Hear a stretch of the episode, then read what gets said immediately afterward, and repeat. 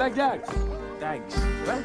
Yeah, thanks. Estás al aire de Gypsy Radio. Ah, dogs. Música y voces, las 24 horas.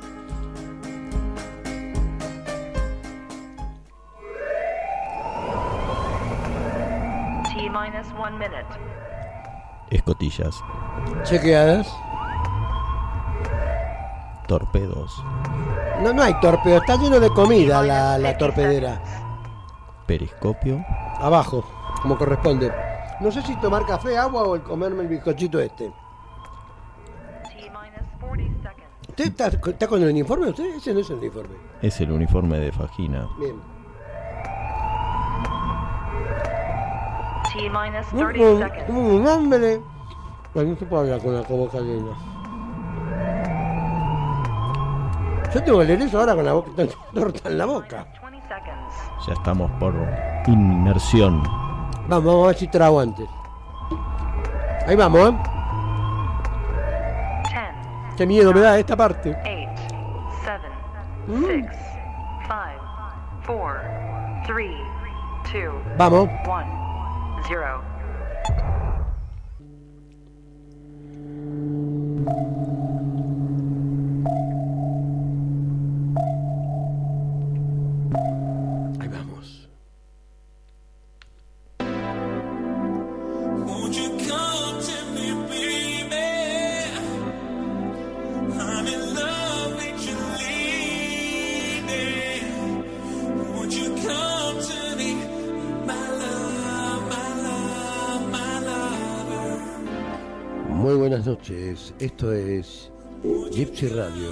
Come?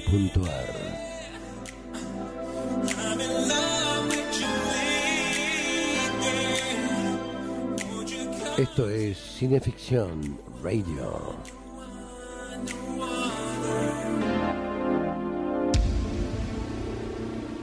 Estelarizada por Darío Labia y su amable anfitrión. ¿Quién les habla? Chucho Fernández.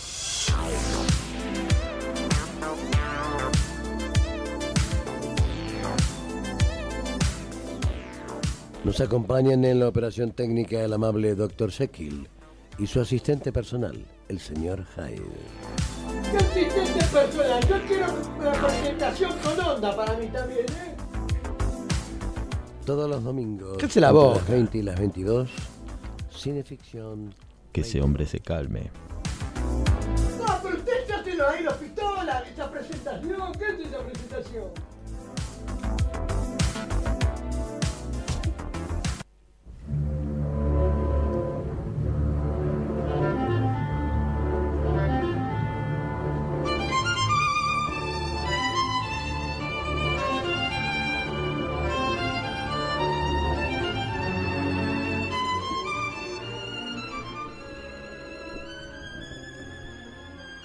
A partir de una gota de agua, un lógico podría deducir la posibilidad de un Atlántico o el Niágara, sin haber visto huido ni de uno u otro. Porque la vida es una gran cadena cuya naturaleza se conoce a partir de la observación de cualquiera de sus eslabones.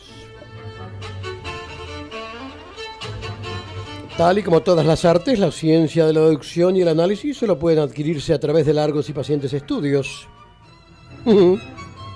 Aunque una vida entera no es suficiente para que ningún mortal logre la máxima perfección posible.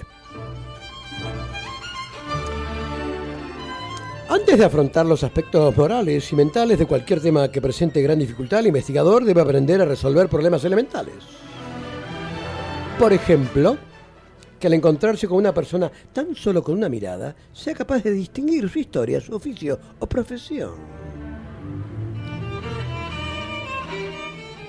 Por pueril que este ejercicio parezca, agudiza las facultades de observación y entrena acerca de dónde dirigir la mirada y qué buscar.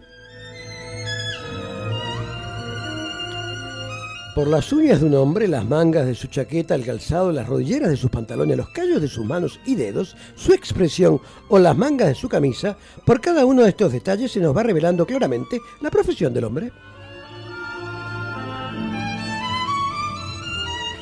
Que la unión de todas estas observaciones no ilustra a un investigador competente es en todo caso inconcebible.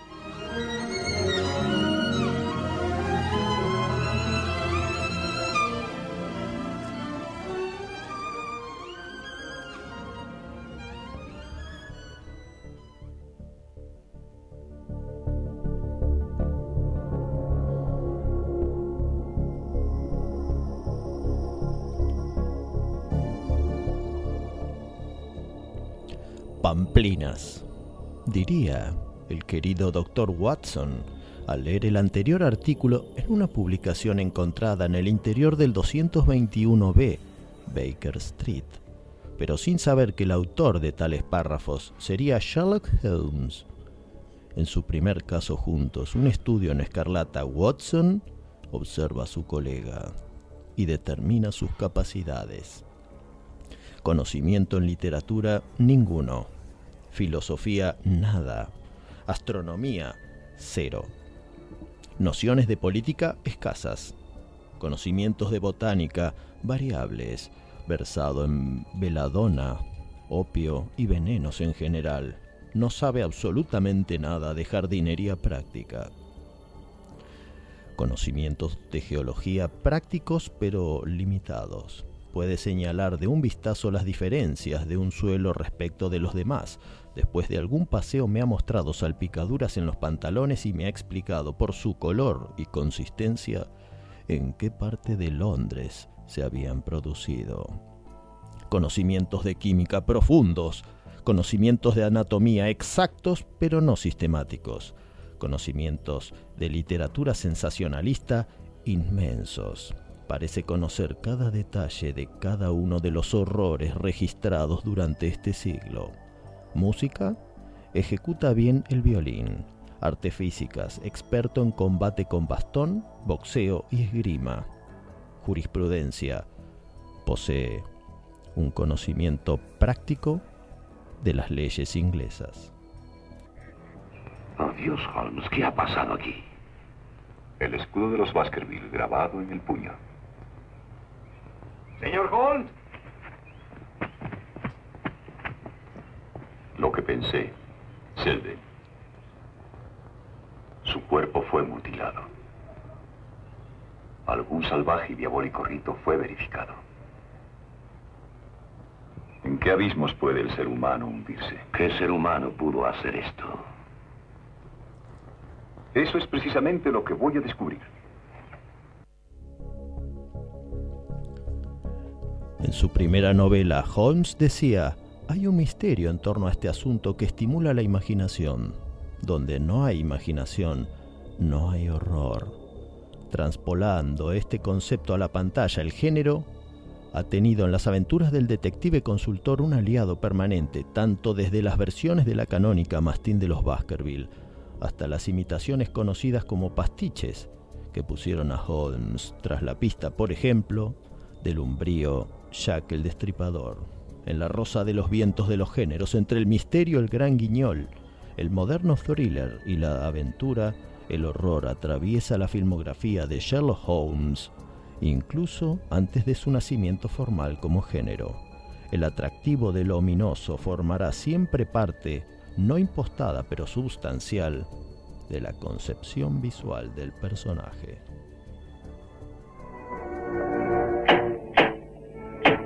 Nora, será Holmes. Hazlo entrar.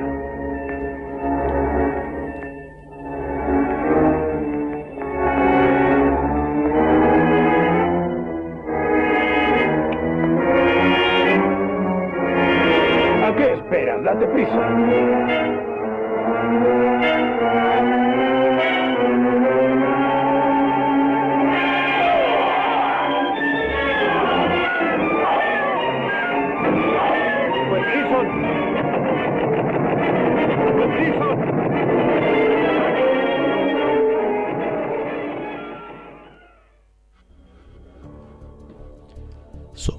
Chucho Fernández y Darío Labia, dos irregulares de Baker Street, y a continuación confundiremos realidad y ficción, cine y televisión en lo que hemos dado en llamar cineficción radio.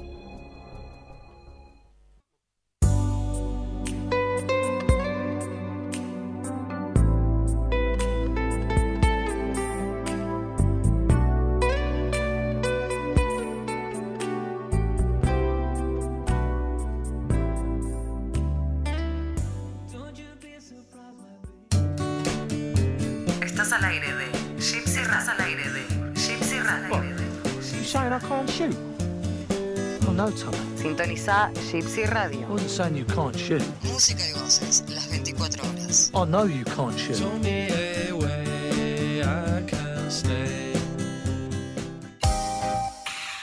Camauer Rental, estudio y fotografía. Proveedor de técnica y elementos de última generación para el sector audiovisual. Avenida Niceto Vega 5617, Palermo, Hollywood. Camauer Rental. Contáctenos en info.camauer.com.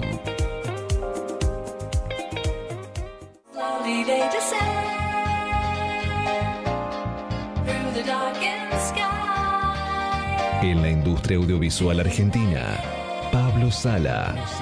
Música original y diseño de sonido para todo tipo de films. Pablo Sala.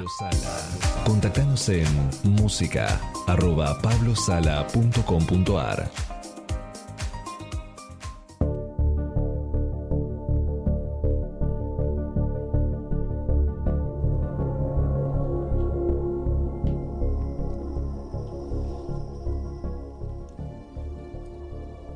Esto es Cineficción Radio, Mm. acto segundo, por gypsyradio.com.ar. Buenas noches, camarada. Buenas noches, capitán, ¿cómo le va a usted? ¿Sabe lo que estamos escuchando? Sí, sí, es el eh, Monseñor. Pero lo percibe bien, escuche. Monseñor Bosikovich. Estuve almorzando con él hoy y su señora. Esta es la cortina que nos mandó. La cortina que estamos utilizando hoy es Suspenso. Sí, el, sí. el nuevo tema de Tony Bosikovich. Sí, vamos a tener eh, algunos eh, CDs al respecto para... eh, algunos para negociar y otros para obsequiar. Hoy nos hizo de comer la mujer de... Ah. Sí, la querida Claudita Graciano. No me diga. Sí, nos hizo de comer, nos dio unas frutillas con crema, con baño de chocolate. Fui con mi... Fui con, yo, usted yo, yo soy como una escudería de automóviles. Fui con mi, con mi, con, con mi, con mi, con- mi psicóloga, con mi acompañante terapéutico. Con tu roommate. Sí, con Tatiana. Ah, muy bien. Sí, tengo dos, Tatiana o Mariela. Mariela está enferma, está con Carpeta médica. está con carpeta médica, ¿correcto? Entonces, eh, o voy con Tatiana o voy con Mariela. Que son mis enfermeras. Pero como, ¿usted es un paciente acaso? Sí, totalmente. ¿sí? Usted no lo sabe. Paciente de... Un impaciente soy. ¿Qué síntomas tiene? De todos. Chochera. Este es el programa de la revista Cineficción, Cineficción Radio. Correcto. Que hacemos junto a Juan Carlos Moyano. Comandante en jefe que está, tiene base en Houston, Texas. y que nos está escuchando atentamente. Vía satélite. Vía cable coaxil. Correcto.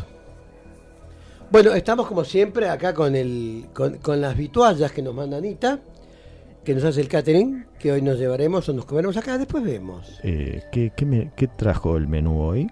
Ahí no, lo- no lo ve, ahí no se haga el canchero, ahí lo tiene, lo tiene ahí en, en- en- en su valija.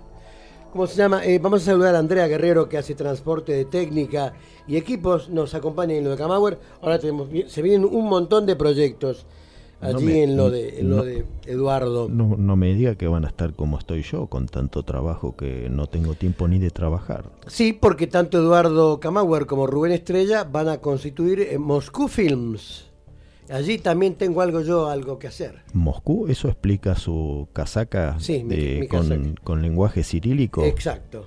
O sea, eso Escritura cirílica. es algo del comunismo. No, no, esto es algo de, de- de- es la escritura eh, rusa cirílica. Bueno, Bueno, así que con Eduardo y con Eduardo Camauer y Rubén Estrella se arma Moscú Films nomás y ahí estaremos. eh, hay unas novedades tremendas, pero no las podemos dar. lógico. Tremendas. Bueno, y va a estar entonces allí dándonos una mano Andrea Guerrero con el transporte de técnica y equipos. Saludamos siempre al amigo Richard Tatú. Richard está allí en la Galería Bond Street, en local 26, en el subsuelo, marcando y marcándonos. ¿Por qué no? Es el quien lo convierte en el hombre ilustrado. Claro, Richard es Richard Wagner, ¿no? Richard Tatú. Gracias siempre al querido amigo, amigazo Federico B. Meyer de TN Tecno y a su socio Santiago Dorrego. Está Federico estos días con los 50 años del Torino, ¿eh? Sí, de la hazaña en Alemania. Lo he visto en Alta Gracia con unos toros Sí, impresionantes. sí, hoy lo vi arriba. Se anda en los, con los, los, los Luther Alcomahue, toda esa banda de. Qué hazaña esa de. 50 años se cumplieron. Un hito. Un hito, ¿verdad? Les recordamos a todos Gracias TN Tecno entonces. Gracias TN Tecno. ¿Sabe, Chucho, que Mm. en la contratapa de nuestro Sí. número 10, Sí. especial aniversario, hay un aviso en el cual le Sí. agradecemos a TN Tecno Sí, sí, no, no sé a quién se le ocurrió eso. por el, por el constante respaldo. Por constante repa- Y muchas gracias a quien se le ocurrió. El que se le agradecemos, se lo agradecemos. Habrá mucho. sido alguien que yo conozco. Gran, gran abrazo a Federico entonces y a Santiago. Les recuerdo a todos que ya está Cineficción número 10 en los puntos de venta en Capital Ya Federal. está, ya está suelta en la selva, sí, sí, sí. Está en las comiquerías, el. Club del Cómic, en Telequia, Robot Negro. Está también recién, hace minutos, la dejamos en el puesto 29 del Parque Centenario. El mítico puesto de revistas atendido por Alacrán. Alacrán. Sí, es, un, es una leyenda. Hace 34 años que está ahí, Mire en el. Parque Centenario, en la feria de libros y revistas del Parque Ah, claro, Centenario. claro. y es, sí, sí, notable. es conocido por todos los fans del metal y de la música Ajá, moderna. Alacrán. Sí, Ajá. el de metal y música moderna. Eso los que escuchan, eh, los que están en la pomada. Así que Claro. ya hay Cineficción 10 en el puesto 29. Vamos a saludar también a Sebastián Becker, que es un amigo, un colega que nos va a dar una mano también muy grande, seguramente en esto de Moscú Films, ahí en lo de Camauer. Es un editor, un compaginador, gran amigo que nos da siempre una mano con las realizaciones en las que estamos. Y ahora tenemos un mensaje desde el otro lado del Atlántico. A ver. Así es. Yo no, no quiero adelantar nada porque esto es. Es bastante. ¿Primicia? Es fibrilante. A ver. Se trata de una primicia para el próximo número que nos la va a dar nuestro hombre en Madrid. A ver. Muy buenas noches, amigos, compañeros, camaradas de cineficción. Buenas noches, señor jefe Darío Lavía. Buenas noches. Y buenas noches también, por supuesto, señor Chucho. Muy amable. Os habla vuestro vuestro hombre en Madrid, José Paparelli. A ver. Para contaros que hace unos días estuve una vez más en la ciudad eterna. Y lógicamente cuando uno viaja a Roma viaja en peregrinación. Y nuevamente hemos peregrinado a casa de Aldo Agliata alias Killing. Una vez más hemos tenido esa suerte de poder ser acogidos eh, por este hombre excepcional, por esta leyenda viviente. Y os adelanto que en exclusiva tendremos para Cineficción la primera entrevista, sin duda, al menos que sepamos, que, que se publica en español a Aldo Agliata, el Killing original, el eterno, el eterno esqueleto asesino. Así que tendremos esa suerte de poder compartir con todos vosotros dentro de poco esa, esa entrevista en exclusiva. Y, sin más, ¿eh? con, esta, con esta noticia, despedirme, pero mm, no antes de dejaros para toda la audiencia de cineficción un pequeño regalo. Un pequeño regalo que ahí va. A ver. Un saludo a mis amigos de Cinefiction, de Aldo Aliata que parla, alias Killing. Saludo ai miei amici del fan club e hasta luego, buena suerte, ciao. Una maravilla. Un golazo, qué grande. Qué linda, aquella notable fotonovela de los años 70, ¿verdad? Fines de los 60. Fines de los 60, 70, claro. Yo, la- yo me acuerdo que la leía casi escondido, pero no- era un- algo tremendo eso. Pero, a ver, mis cálculos no concuerdan. Usted cuando leía eso Era menor de edad, no Sí, lo podía, claro. no era para No, menores. pero eso. tenía un primo, un primo hermano que la compraba y yo iba a visitarlo y se las robaba porque veía el esqueleto y no entendía de qué se trataba. Y las leía de muy, de muy chiquito. De, ¿A usted le atraía el esqueleto o le atraía El esqueleto. el personaje de Dana? Claro, no, el, Killing. Killing. eh, Killing era el esqueleto, Claro. pero su asociada que No, estaba- no, ni me acuerdo, pero me acuerdo de Killing. me- el traje ese era tremendo y era una fotonovela que era, era una cosa muy rutilante, ¿no? Porque en aquella época yo tendría no sé cuánto, ocho años, no menos. O sea que estamos hablando 1900 Que de 1814, sí. Antes de irnos De a Cristo. la antes de irnos a la tanda, Sí. quiero mandarle un fuerte, Abrazo, apretado y sudoroso abrazo a José Paparelli que en- Totalmente. En, estos momentos está cumpliendo años. ¿Cuántos? Cin- ¿500? Cinco, cinco. Cinco, cinco, un, un pibe. Me dice que está apagando las velas en este momento, así Está que, muy bien. Querido José, Esperemos que tenga una linda noche, que festeje, que se emborrache como corresponde. Es su cumpleaños, lo merece. como corresponde. Gran abrazo, José, y muy feliz cumpleaños. Baby, I got plans for you.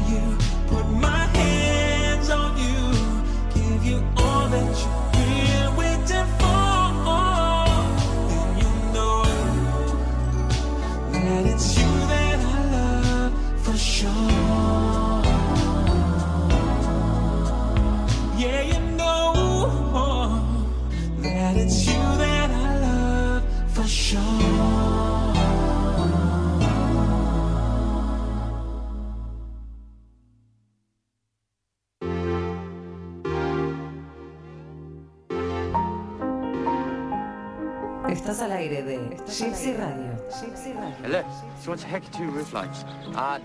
Information. Hay un problema con los tirados, es decir, con los gitanos. No se les entiende tres palabras seguidas. Caer mi furia con gran venganza y terrible ira. Cineficción. Que intenten envenenar y destruir a mis hermanos. Domingos, entre las 20 y las 22. Cuando deje caer mi venganza sobre vosotros.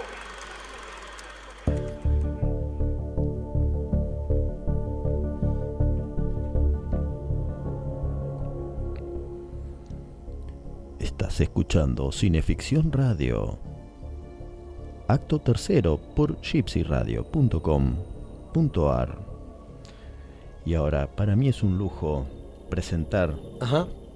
a una persona que hace tan solo unos días charló largo y tendido con Quentin Tarantino, Brad Pitt. Leonardo DiCaprio, los protagonistas Gran amigo. los protagonistas de una película que se viene y que todos van a ir a ver seguramente. El talentoso El ínclito Sebastián Tabani. Tabani. Hola amigos de Cineficción Radio, Eh, yo soy Sebastián Tabani y es un honor que me hayan invitado a participar con algunas preguntas de- del programa y eh, también obviamente es un honor ser convocado por Darío, por Chucho y por toda la gente por mis este, supuestos conocimientos, o por lo menos por mis gustos. Bueno, gracias a todos. Bueno, vos sabés, Sebastián, que todo comenzó con una charla. A mí me tiró la bronca el otro día. Ah, no me me, digas. tiró la bronca. No me diga. ¿Cómo es eso? No, me tiraron. Sí. A mí, ¿y yo qué? Me dijo. Me tiró la bronca, sí, sí, sí.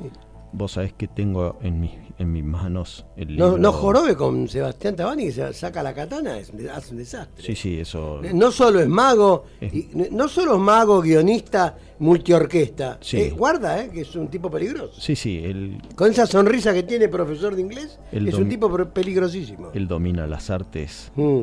Marciales. Sí. Bueno, tengo en, en mi poder los grandes estrenos. Lo conocía a través del papel de los libros a Sebastián hace décadas, cuando él sacó un libro. Cumple 76 ahora, ¿no? Digámoslo.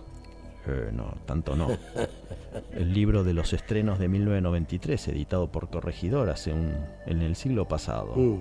Y ahí él se ve que ya tenía claro Y era pibe, ¿eh? Porque tiene poquitos años. ese. Exactamente. Así que yo casualmente charlando hace unos días surgió que él era un amante de la literatura y de las películas de Sherlock Holmes. Holmes. Así que le tenemos que preguntar obligatoriamente Métale.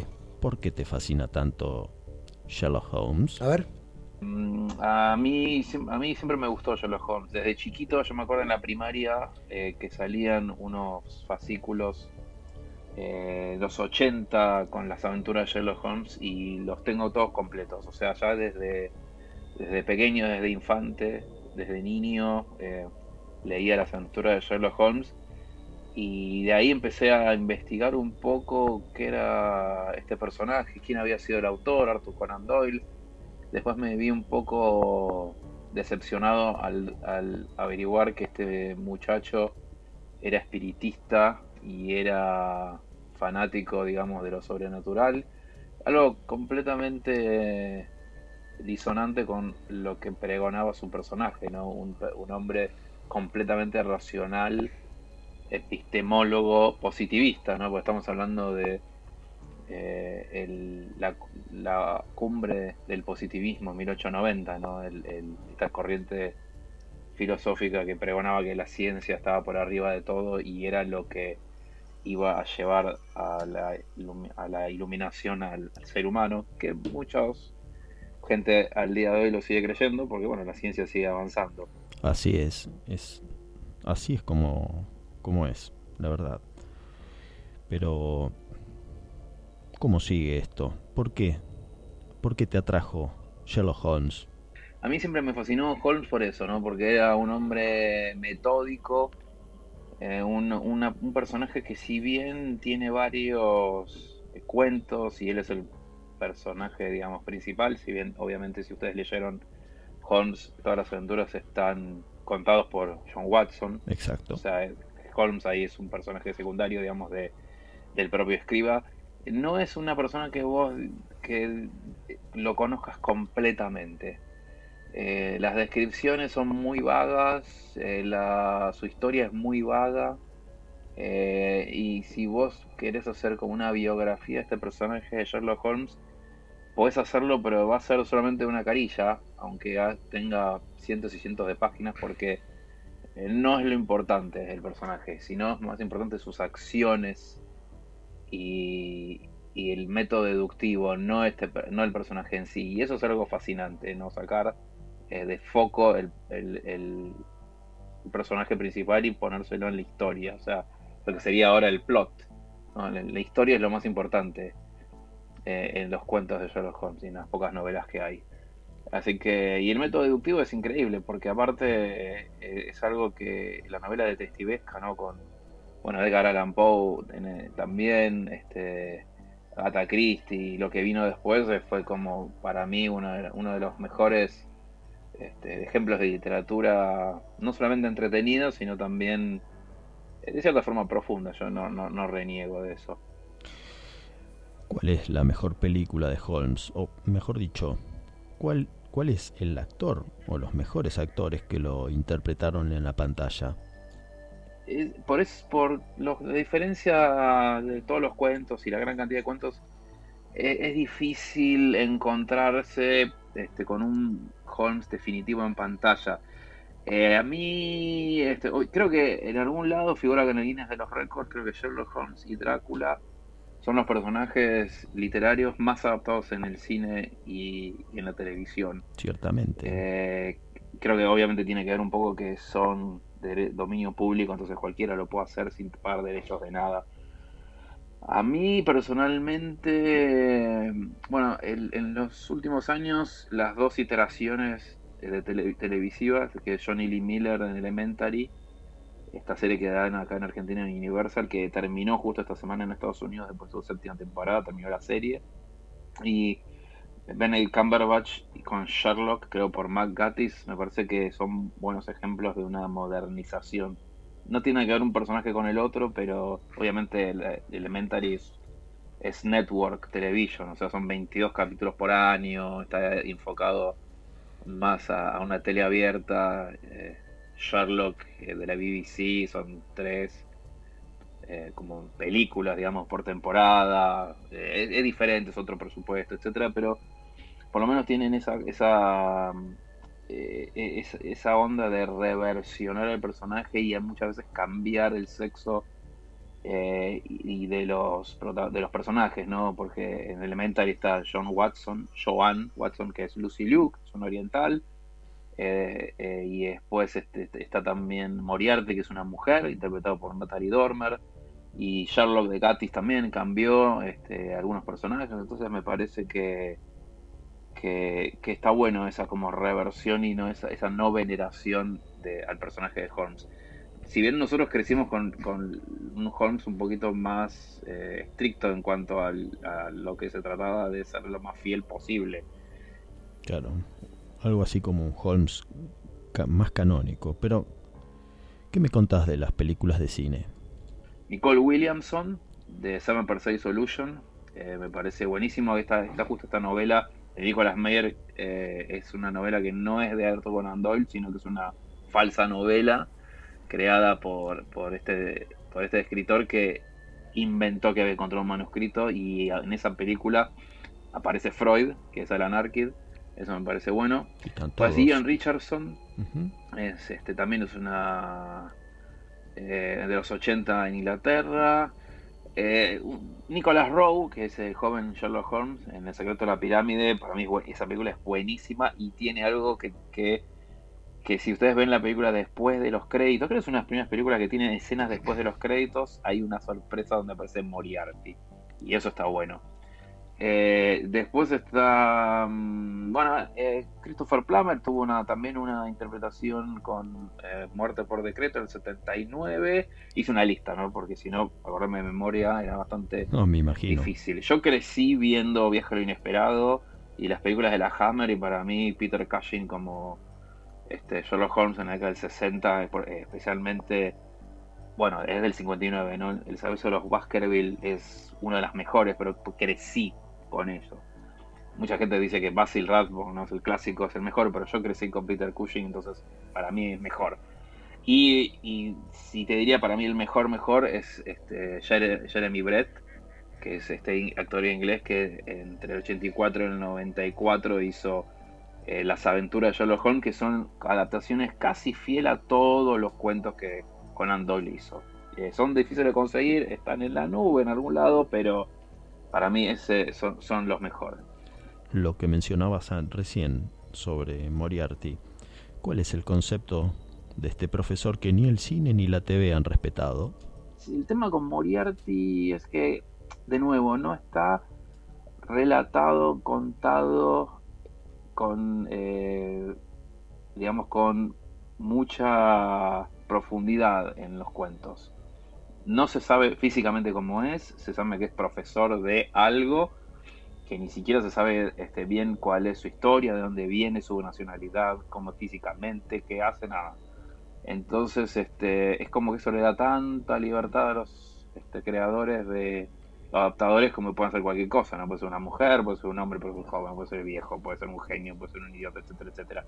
Entonces es como que terminamos siendo, bueno, a ver cuál es el mejor villano que crea por, eh, digamos, originalmente la serie o la, la película más que cuál es el mejor villano que está representado o representando la obra de Arthur Conan Doyle. Eh, A mí el Sherlock de, de, Mark Gatiss con Moriarty joven no me convence. A mí los Moriarty me parecen que es, es un concepto que es mejor dejarlo inexplorado. Pues es casi, es casi un, es casi un concepto abstracto Moriarty, ¿no? Hay como un poder supremo que es Moriarty, que tiene, este, tiene sus esbirros que ni siquiera saben que trabajan para él. Hay muchos casos donde Sherlock Holmes, este, Sebastián Morán, por ejemplo, lo- en el caso del Tigre, creo que eh, era uno eh, directo, pero después el resto, para mí hay que dejarlo tranquilo a Moriarty. Es como mejor que no aparezca. En la película de Robert Downey Jr. aparece por Jared Harris y es como, bueno, pero cuando hay un villano tan poderoso, a veces es mejor que ni siquiera aparezca, que se lo mencione y listo. Atención, acá Chucho abrió los ojos como faroles de tráiler de acoplado. Corren rumores de que tenés algún proyecto formidable bajo el brazo. Alguno tiene 14. ¿Cómo? Tiene como 14. Seba, ¿podemos compartir alguna primicia con nuestros oyentes?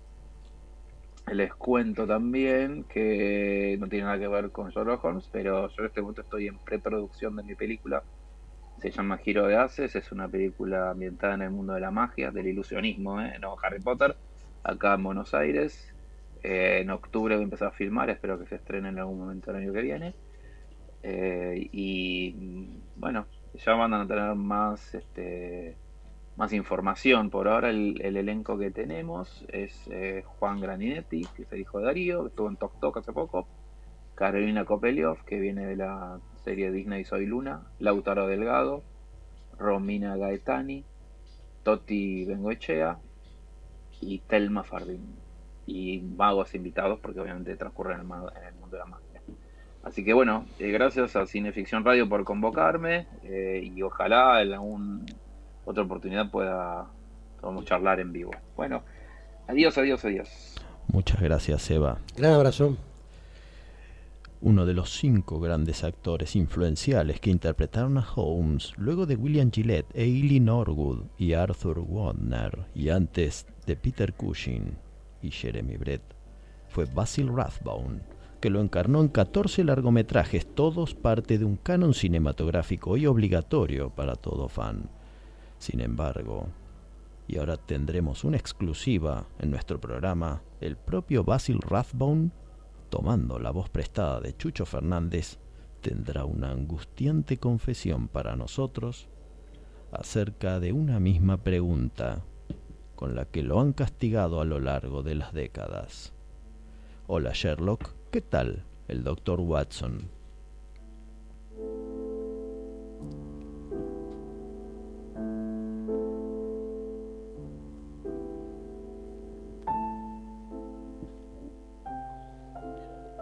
Tal vez este saludo pueda ser muy probablemente mi epitafio.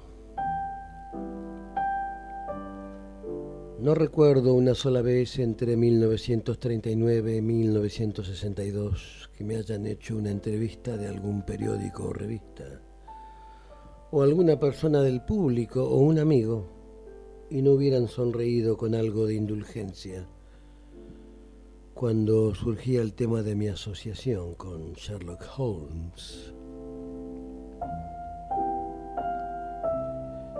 En el escalón superior de mis muchos seguidores había cierto reconocimiento cortés y también condescendiente de mi modesto logro.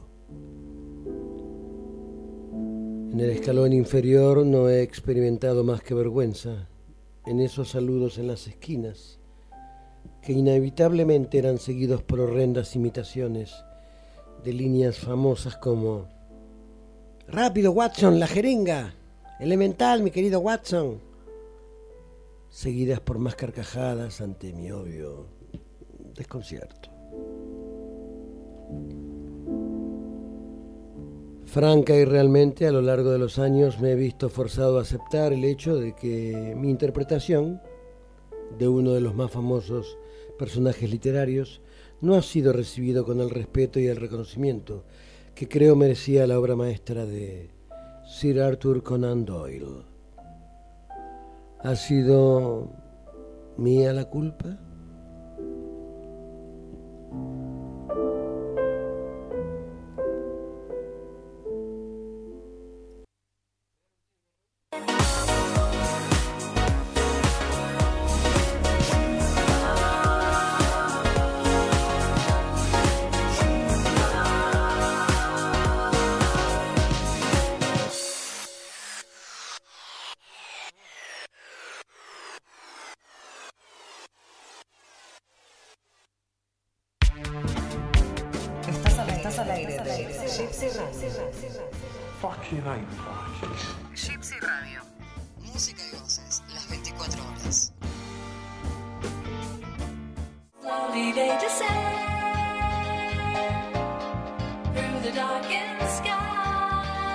En la industria audiovisual argentina, Pablo Sala. Música original y diseño de sonido para todo tipo de films. Pablo Sala. Contactanos en música arroba pablosala.com.ar.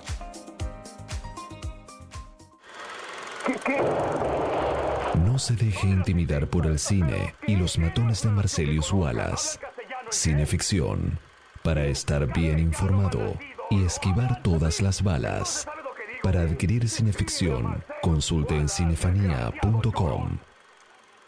¿Sugiere usted que yo soy el monstruo, señor Holmes? No, no, no, no, no. Solo hacía notar una coincidencia. ¿Cree usted en esas cosas, Holmes? No, Watson, no creo. Al menos no en las de especie sobrenatural. Ni en el hombre lobo, que clava los dientes a sus víctimas en la garganta. Pero... Un monstruo que usa como arma mortal un utensilio de jardinería, sí, eso ya encaja un poco más. No sé, ¿qué quiere usted decir? Creo que alguien ha revivido al monstruo y lo ha utilizado como pantalla para cometer un horrible crimen. Quien lo ha hecho estaba seguro de que no recaerían sospechas sobre él. Pero mi inesperada llegada ha alterado sus planes. Es posible que se haya asustado y decidido escapar. Verá, señor. Yo me iba a marchar. Pero no por esa razón, sino temiendo por mi vida. ¿Quién querría matarle a usted? No lo sé. Es como una terrible premonición, pero tan real. Sí. Pero no explica este utensilio de jardinero. Le juro, señor, que nada tengo que ver con que esté aquí.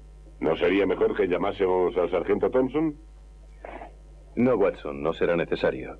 Él sabe tan bien como nosotros que no se puede huir de uno mismo.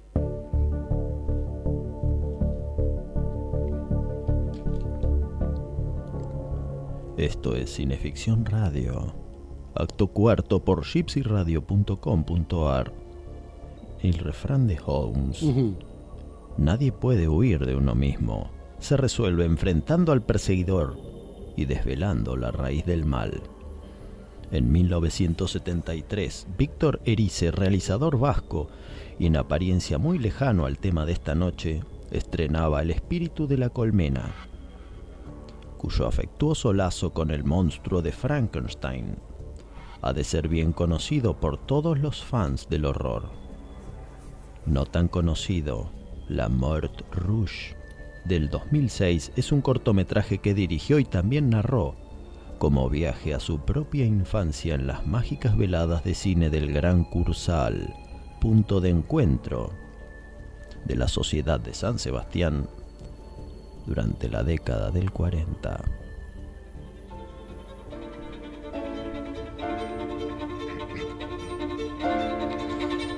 que para él significó toda una iniciación.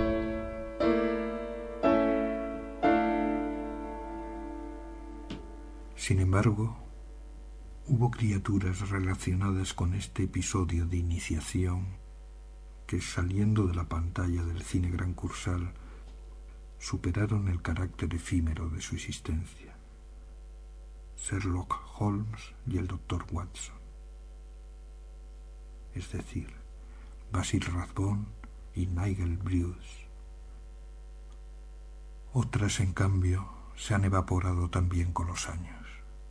El director Roy William Neal y Gerald Hammer, alias Alistair Ramson, el actor que encarnó fuera de la escena su más brillante papel. Potts, el cartero de la Mort Rouge. Sí, ese era el nombre del lugar, la Mort Rouge, un pueblo situado en el Canadá francés, en los alrededores de Quebec. Nunca he logrado encontrarlo en los mapas, seguramente porque solo existió en la imaginación de los guionistas de La Garra Escarlata, la primera película que recuerdo haber visto jamás. Y esto es lo que nos decía Víctor Erice. Sería este siniestro cartero, el que perseguiría en sueños, así como en ansiosas vigilias nocturnas, al pequeño Víctor que vivía, recordemos, con su familia en el contexto de los vestigios de otro horror, la Guerra Civil Española. En un pueblo fantasmagórico en el que todo ocurre de noche, la campana de la iglesia comienza a repicar a deshoras.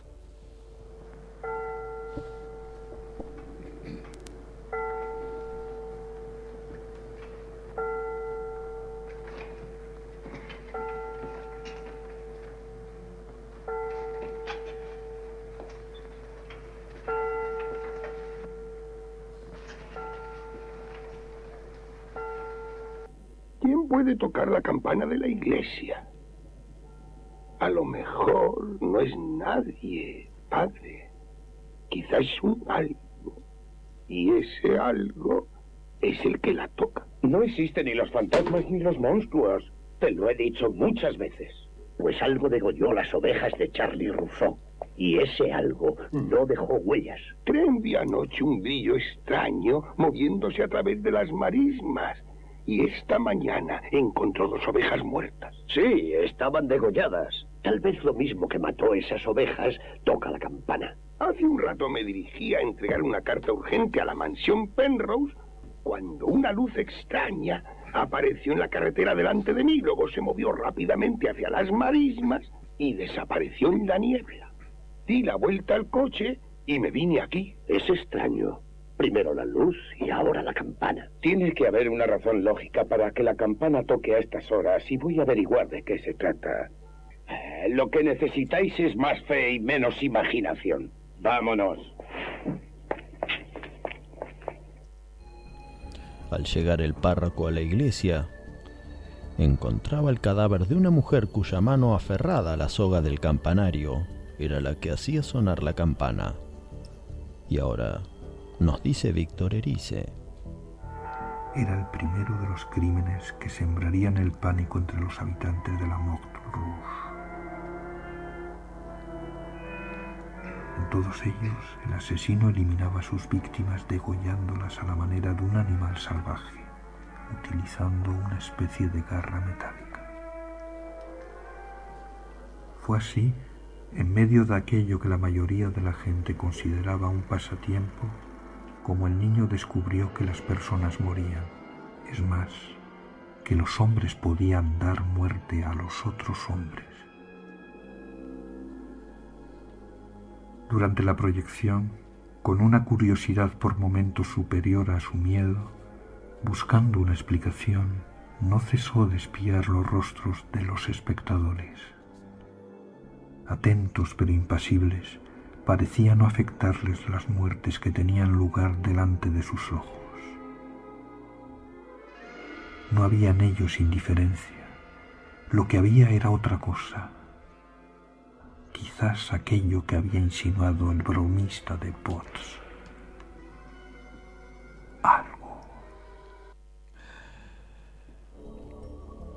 Luego de ver y quedar traumado por el descubrimiento de que el asesino era el campechano y carismático cartero, identidad asumida por un actor, el niño se preguntaba.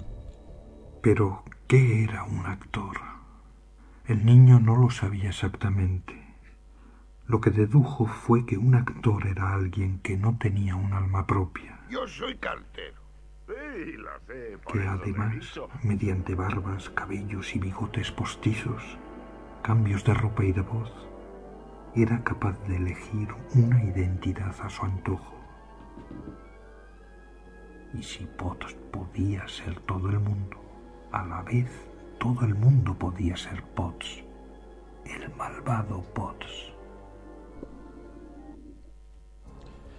A partir de esa función y a través de juegos inocentes, la hermana mayor de Víctor, que fuera quien llevara al pequeño al cine, comenzaría a atemorizarlo, haciéndole creer que el cartero estaba al otro lado de la puerta, tras la ventana, o en la misma habitación donde ellos dormían.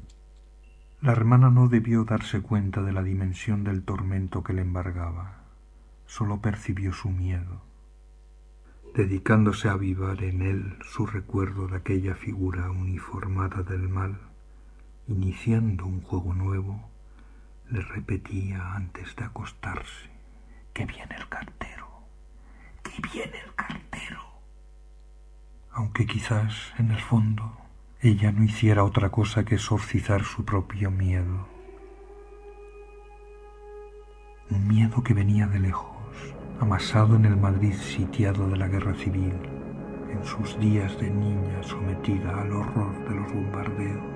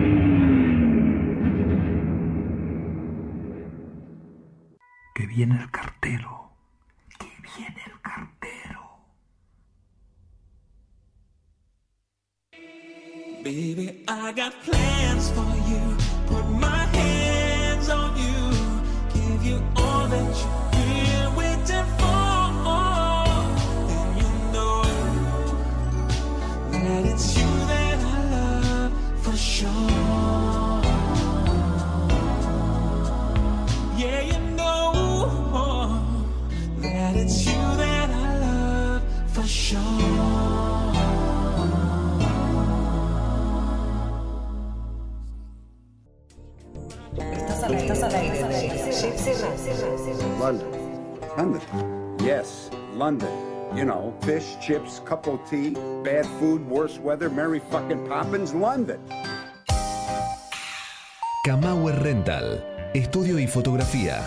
Proveedor de técnica y elementos de última generación para el sector audiovisual.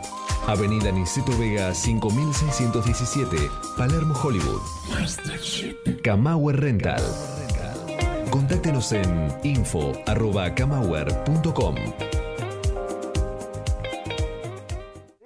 Mi furia con gran venganza y terrible ira. Cineficción. Que intenten envenenar y destruir a mis hermanos. Domingos, entre las 20 y las 22.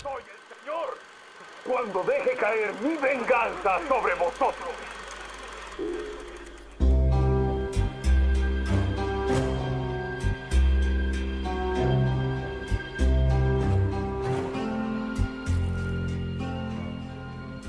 Su carrera ha sido extraordinaria. Es un hombre de buena cuna y excelente educación, dotado de nacimiento con una fenomenal facilidad para las matemáticas. A los 21 años escribió un tratado sobre teoría de binomios que hizo furor en Europa y que le hizo ganar una cátedra en una de nuestras pequeñas universidades. Parecía tener un futuro promisorio por delante, pero sus genes tenían tendencias de lo más diabólicas. La tendencia criminal que le corría por las venas, en vez de reprimirse, fue creciendo y haciéndose infinitamente más peligrosa por sus extraordinarios poderes mentales. Los oscuros rumores que le empezaron a rodear hicieron que fuera obligado a dimitir su cátedra y vino a Londres, donde se convirtió en entrenador militar. Mucho se conoce de él, pero lo que estoy contándote es lo que yo mismo investigué y descubrí. Como bien sabes, Watson, no hay nadie que conozca los bajos fondos del crimen de Londres como yo.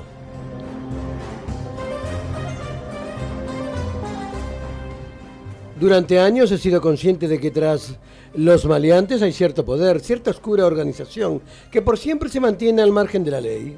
Una y otra vez en diferentes casos. Falsificadores, ladrones, asesinos. Percibí la presencia de esta fuerza y deduje su acción. En muchos crímenes no resueltos, por más que no haya sido personalmente consultado.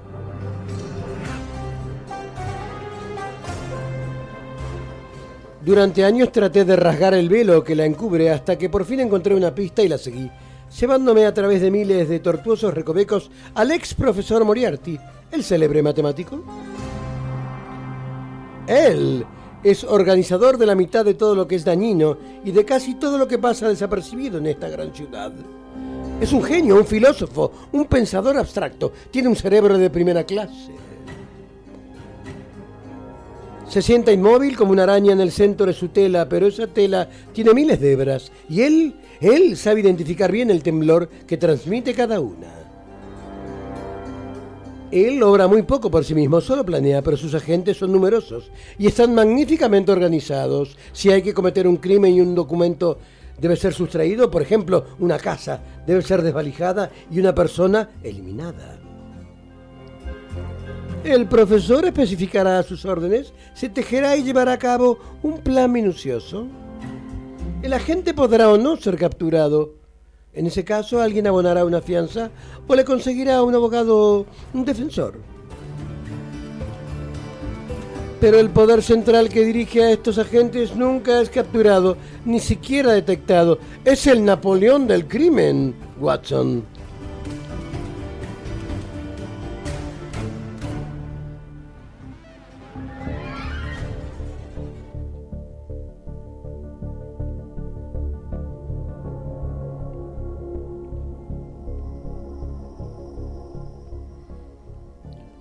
Escuchando Cineficción Radio, acto quinto, por gypsyradio.com.ar.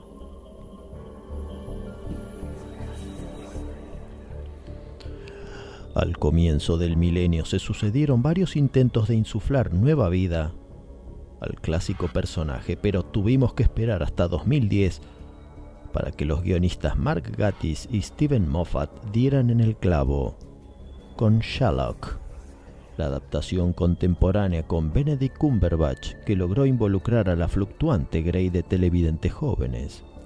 Símbolo de lo nuevo pero estrechamente vinculado con lo tradicional, el nuevo Holmes se mueve en la Londres hipertecnificada del 2010, investiga en la web, usa parches de nicotina en vez de fumar en pipa, recurre al GPS y a todas las equivalencias actuales de los elementos imaginados por el victoriano Conan Doyle.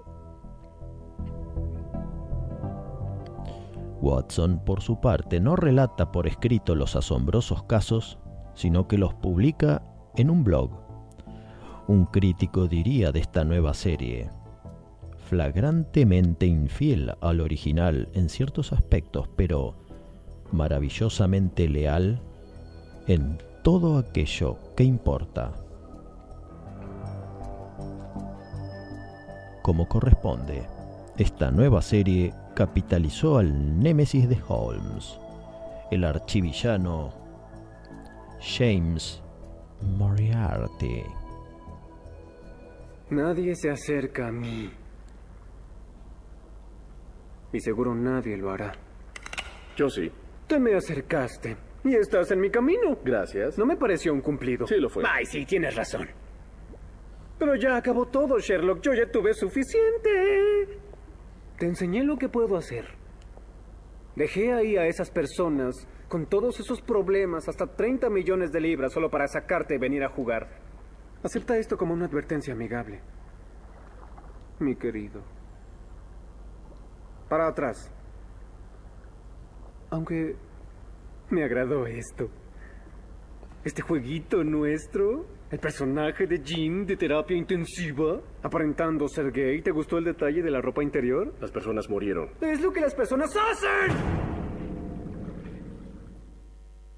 Y sí, dicen que la gente cambia y el cambio más radical es ese, el dejar de vivir, pero teniendo a un psicótico seductor del otro lado de la trinchera, sus amenazas tendrán que ser algo más que mortales para atraer la atención de Holmes. ¿Sabes qué pasaría si no me dejas en paz, Sherlock? ¿Contigo? No, déjame adivinar. Me asesinarás. ¿Asesinarte? No, no seas obvio. Sí voy a matarte algún día de cualquier modo. Pero no quiero apresurarme. Estoy esperando un evento especial. No, no, no, no, no. Si te entrometes, te voy a quemar. Te voy a quemar el corazón, querido Sherlock. Sé de fuentes muy confiables que ya no tengo uno. Pero ambos sabemos que eso no es cierto. Luego de aventuras memorables como un estudio en Rosa, escándalo en Belgravia, los mastines de Baskerville o el gran juego, llegaríamos a la caída de Reichenbach, en la que Holmes es el único que cae y no desde las famosas cataratas en Meiringen, sino desde la azotea de un modesto edificio londinense.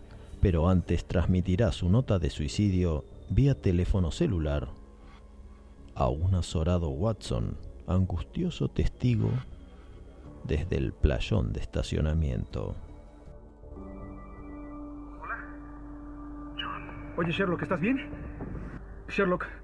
John, ¿por qué hacia arriba? Estoy en la azotea. Ay, Dios. Yo no puedo bajar, así que tendremos que hacerlo así. Yo inventé a Moriarty.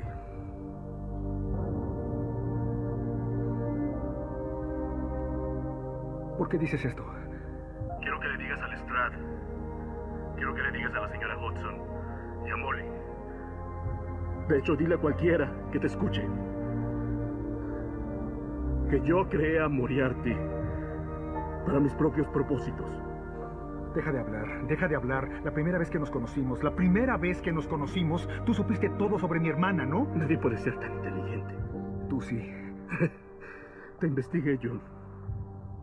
Antes de conocernos descubrí todo lo que pude para impresionarte. Es un truco. Solo un truco de magia. No. Oye, ya basta, Sherlock. Esta llamada es... Es mi nota. Lo que las personas hacen, ¿no, John? Dejar una nota. ¿Dejar una nota cuándo? Adiós, John. No. No.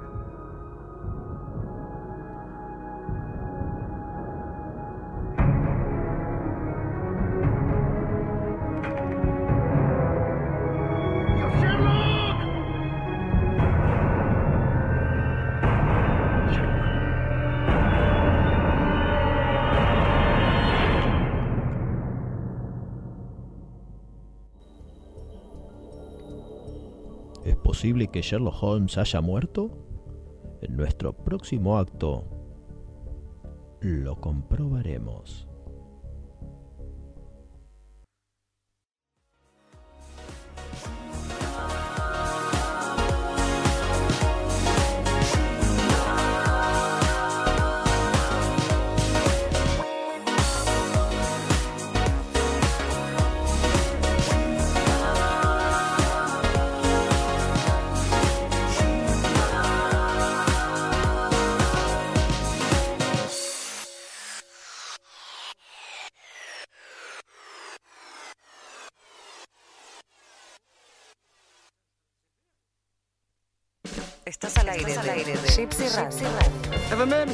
Sir. Clear back. Yeah, that's perfectly clear, Mickey, yeah. Just give me one minute to confer with my colleague. Did you understand a single word what he just said?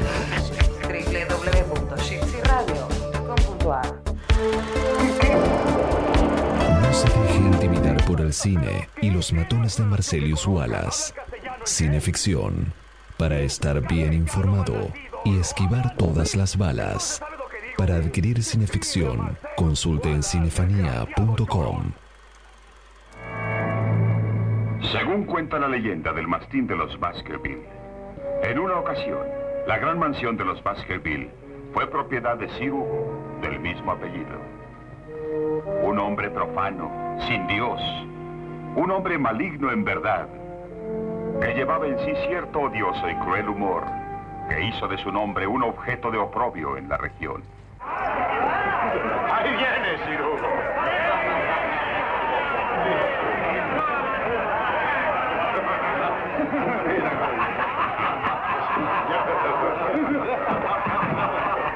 Ahora nuestro delfín se convertirá en gallina de Guinea. Conejillo de indias, más bien. Pájaro o bestia, pronto lo haremos cantar como a un ruiseñor. De esta manera aprenderás a no criticar mis placeres. Es que se trataba de mi hija, amo. Debía enorgullecerte que un Baskerville te honrara fijándose en tu miserable criatura.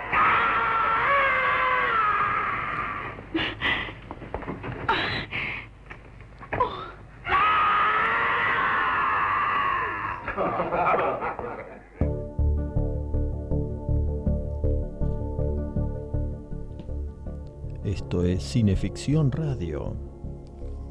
Último acto por gypsyradio.com.ar y nos vamos al siglo XVIII, al tétrico páramo de Dartmoor, en donde Sir Hugo encontrará su final en las ruinas de una vieja abadía.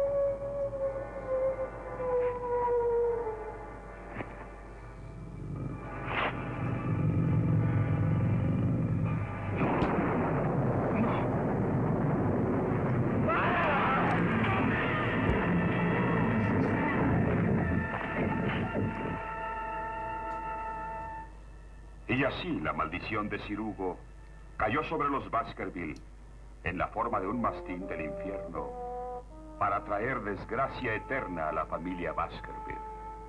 Por lo tanto, tenedlo en cuenta y apartaos del páramo en esas horas de la oscuridad, cuando el mal es exaltado. O correréis el peligro de tropezar con el mastín del infierno, el mastín de los Baskerville. Así termina la leyenda. Y puedo preguntar, ¿qué piensa de ella, señor Holmes? Holmes, aquí Peter Cushing se opone a creer en mitos y leyendas, así que atribuirá sin duda que el peligro no proviene de una maldición ancestral, sino de la mala intención de alguien de carne y hueso. Bien, señor Holmes.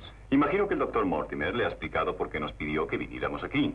Así es, y bien puedo decirles que considero que ha obrado de una manera precipitada al pedir su ayuda. Él lo ha hecho solo para proteger sus intereses. ¿Le ha hablado de la leyenda del mastín de los Baskerville? Sí, pero yo no pongo atención a esos cuentos de mujeres medrosas. Y lo felicito por ello. Sir Henry es Christopher Lee, el otro gran ícono de la Hammer, y tampoco muy convencido de que la maldición de su estirpe sea mucho más que un cuento de hadas. Sin embargo, Holmes Debo hacer hincapié en que me parece que su vida se encuentra en peligro. Escuche, señor Holmes, si le concede tanta importancia a esto, ¿por qué no va a Dartmouth conmigo hoy? Aún puede empacar antes de que salga el tren. Usted se va hoy. Yo no puedo abandonar Londres hasta fines de semana. ¿Watson? Sí. Usted está libre de momento. Pues sí, es verdad. Si cree que puedo hacer ese trabajo. Usted es el indicado. Todo arreglado. Irá a Devon. Nos comunicaremos por telegrama. Sir Henry, no soy hombre que sobreestime el peligro, pero debo insistir en una cosa. Bajo ninguna circunstancia. Debe aventurarse en el páramo solo y de noche. una de las claves del relato y de las varias adaptaciones es la ausencia de Holmes durante parte del nudo narrativo, alegando tener que atender asuntos. Deja que Watson escolte a Sir Henry y efectúe su propia pesquisa hasta verse llevado a investigar por la noche en el tétrico páramo. ¿Por qué dejó solo a Sir Henry?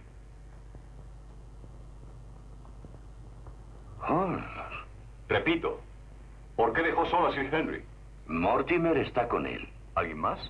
Sí, los Barrymore. Está bien. Siento que mi dramática aparición asustara. Me alegra verlo de nuevo. El páramo es solitario. ¿Qué tiempo lleva en Devon? Cuatro horas cincuenta y dos minutos menos que usted. Vine en el tren que partió después del suyo. ¿Pero su telegrama? Ah, lo escribí antes de abandonar Londres y arreglé que lo enviaran después. Así que fue usted al que vi.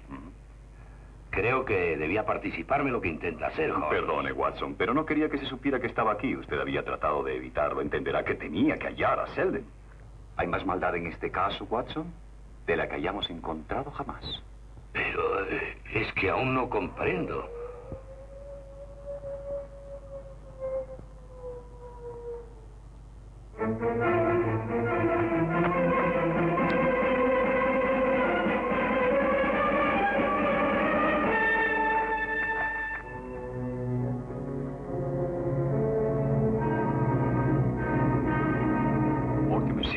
Coche no está ahí. ¿Le dijo que se quedara con Sir Henry? Sí, eso le dije.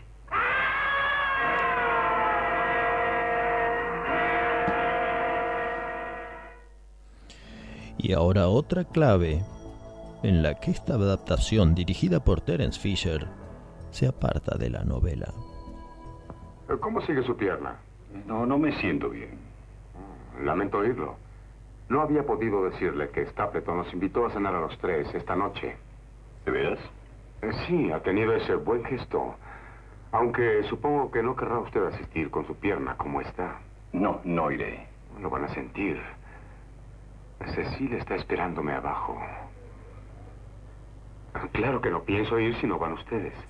Querido Sir Henry, si hubiera deseado nuestra compañía, nos habría hablado de la invitación antes.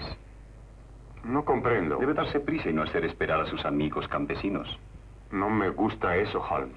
Sus amigos tampoco me agradan. Pensé que en su nueva posición cultivaría mejores amistades. Que se divierta con esos campesinos. Señor Holmes, aprecio que haya venido a ayudarme. Sin embargo, debo recordarle que también es un huésped en mi casa. Buenas noches. Adiós.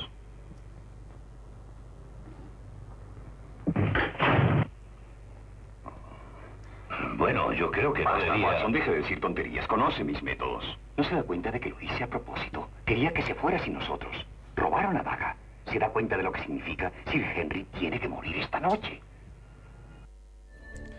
Sí, el disgusto del aristócrata por las insinuaciones de Holmes, por las insinuaciones sociales de Holmes, se debe a sentirse atraído por la joven hija de Stapleton, vecinos no aristócratas de Baskerville, que son quienes desean vengarse atribuyendo la responsabilidad al mítico mastín.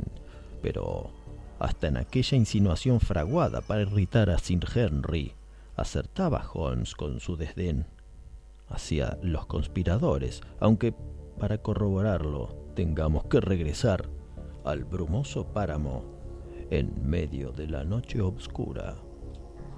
Creíste que iba a ser fácil, ¿no es así? ¿No es así? No eres el primero de tu familia en creer eso. Ni serás el primero en morir debido a ello. ¿Recuerdas la leyenda? Sir Hugo murió aquí. Su garganta fue destrozada por culpa de una chica. Tu querido tío murió aquí, ¿recuerdas? Murió porque me deseaba como tú. Y me deseaba lo suficiente como para permitir que lo trajera aquí a solas de noche. A pesar del mastín de los Baskerville. Gritando murió. Lo sé, porque lo vi morir. Y ahora tú estás aquí, solo, de noche, y no lo entiendes, ¿no es así? Te lo voy a explicar.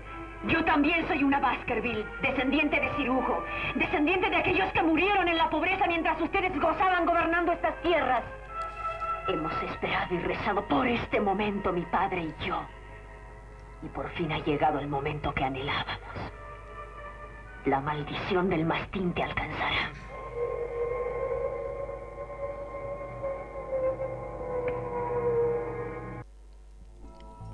Es hora de averiguar qué ser profiere esos tenebrosos y lejanos aullidos, y para ello iremos directamente al libro de Sir Arthur Conan Doyle.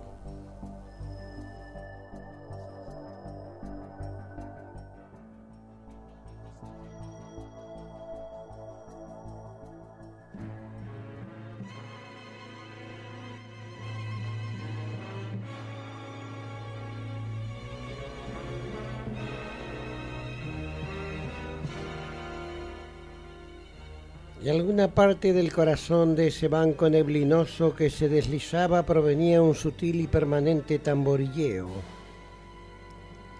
La niebla se hallaba a unos 50 metros de nuestro escondite y los tres, Lestrade, Holmes y Young, le contemplábamos ignorantes del horror que estaba a punto de surgir de sus entrañas.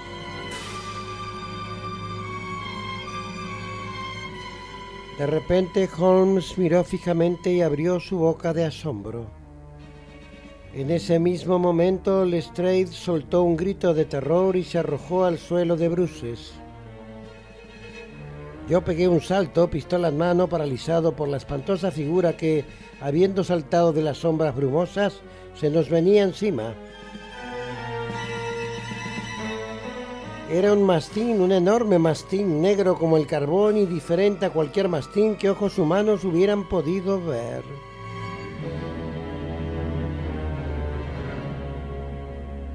De su boca abierta parecía emanar fuego. Sus ojos resplandecían como si ardieran. Su hocico, pelo y cuello titilaban como flamas. Ni siquiera en la más enloquecida pesadilla de una mente desequilibrada se podía imaginar algo más salvaje, aterrador y diabólico como esa forma oscuro, con rostro feroz que saltó hacia nosotros desde la pared de niebla.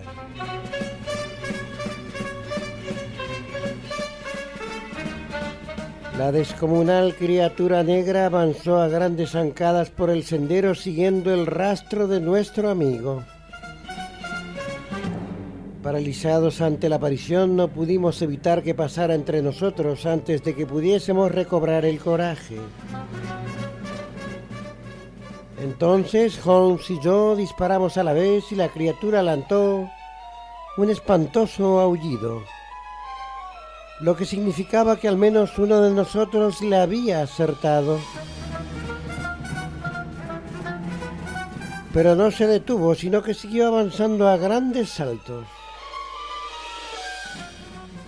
A lo lejos, en su camino, vimos que Sir Henry se volvía con el rostro pálido a la luz de la luna, sus manos alzadas en horror, encandilado e impotente ante la pavorosa bestia que le estaba por dar cacería. Pero aquel aullido del mastín nos había quitado todo temor. Si la cosa era vulnerable, significaba que era mortal. Y si podíamos herirlo, podíamos matarlo. Nunca había visto correr a un hombre como Holmes corrió esa noche. Yo me consideraba veloz, pero mi amigo me sacó tanta ventaja como yo al diminuto inspector. Frente a nosotros, mientras corríamos por el sendero, escuchábamos grito tras grito de Sir Henry y el gutural bramido del mastín. Pude ver cómo la bestia brincaba sobre su víctima y lo revolcaba por el suelo en busca de su garganta. Pero en ese mismo instante Holmes vaciaba el barril de su revólver en el costado de la criatura. Con un último aullido de agonía y un atroz mordisco al aire se echó sobre el lomo, agitando rabiosamente sus cuatro patas hasta quedar finalmente inmóvil. Frené jadeando y apunté mi pistola a la pavorosa cabeza reluciente, pero ya, ya, ya, ya, ya era inútil presionar el gatillo. El gigantesco mastín estaba muerto.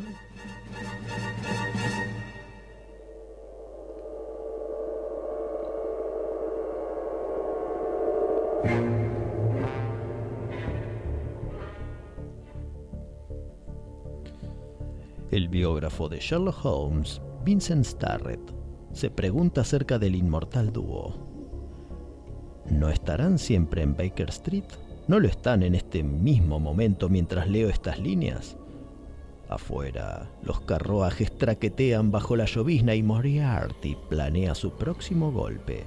Dentro, al fuego del hogar, Holmes y Watson estudian el caso, en un romántico aposento del corazón, en una nostálgica parcela de la mente, donde siempre será 1895.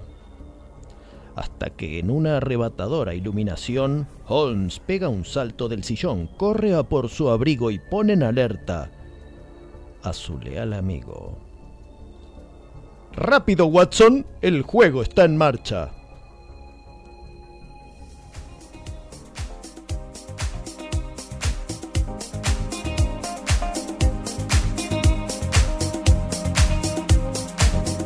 Esto ha sido Cineficción Radio. Damas y caballeros, gracias por volar con nosotros por www.gypsyradio.com.ar. Gracias, jefe Labia. Como bien dijo, esto fue Cineficción Radio. Con la amable conducción de aquí, de mi compañero Darío Labia. ¿Y quién les habla? Chucho Fernández. Su amable anfitrión. Operación técnica. Nos acompañaron en la operación técnica el amable, el querido Dr. Jekyll, que nos saluda detrás de la ventana blindada, y su asistente personal, el querido Mr. Hyde. No sé qué hizo y nada. Estuvo, estuvo atento, que a mí me alegra que haya estado atento. Es la primera vez, el primer programa, este es el número 12, es la primera vez que lo veo atento, no ahí haciendo tonterías. Yo siempre estoy haciendo algo. Usted no está haciendo nunca nada, mentira, siempre está distraído. Qué bueno no tener que cocinar ahora, ¿no? Porque está Anita ahí con todo servido. Sí, sí, Anita. Que nos da de comer. Lo has a Anita. Anita, Anita, Anita, que nos hace el catering en la comida que comemos es de Anita los domingos. Tenemos que mandar un saludo a Matías Horta, Matías Horta, gran amigo, gran, gran, gran, gran compañero. que está escuchándonos ¿Cómo no? del otro lado del éter y en pocos, en horas estaremos publicando una entrevista a él sobre su nuevo libro de David Cronenberg. ¿Cómo no? Esto fue entonces Cineficción Radio. Nos volveremos a encontrar dentro de exactamente siete días. No olviden que esta emisión, así como todas las anteriores, se reprisan en las madrugadas de los días lunes, miércoles y viernes por bairescityradio.com.ar www.bairescityradio.com.ar Saludamos al amigo Tony Bosikovich, Monseñor Tosico- Tony Bosikovich, que nos ha mandado una música eclesiástica. ¿Qué, qué- qué dice ahí? ¿Qué nos mandó? 40 años, una vida llena de música. Qué, qué grande, 40 años de que de preso tiene Tony, Monseñor. perdón, Tony y Fabián Bosikovich. Sí, es el hermano.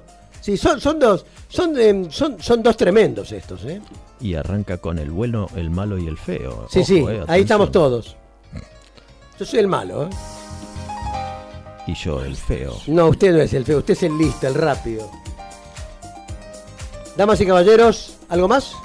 Tenemos que mandar un saludo a Soledad Suárez. ¿Cómo? A, So- a mi amiga Soledad. Si usted tiene algún... A la hermana le quiero mandar saludos yo. Sí, ya le vamos a mandar, pero Sí, mire, saludos míos, ¿sabe ¿cómo se llama la hermana? Elizabeth, supongamos. si usted tiene algún, Sí. algún incordio Sí. legal, No, no, no, que la hermana. Puede recurrir A la hermana. A la doctora Suárez. No, la- a la doctora Suárez recurra a usted, yo recurro a la hermana. Le mando un saludo a José Iacona de Estudio Iacona, donde Uno puede registrar su marca, su ¿verdad? marca y todo fluye. Sí, yo- Yo voy a renovar mi DNI nada más. Querido doctor Jekyll, lléveselo cuando quiera. Fuera del aire, gracias.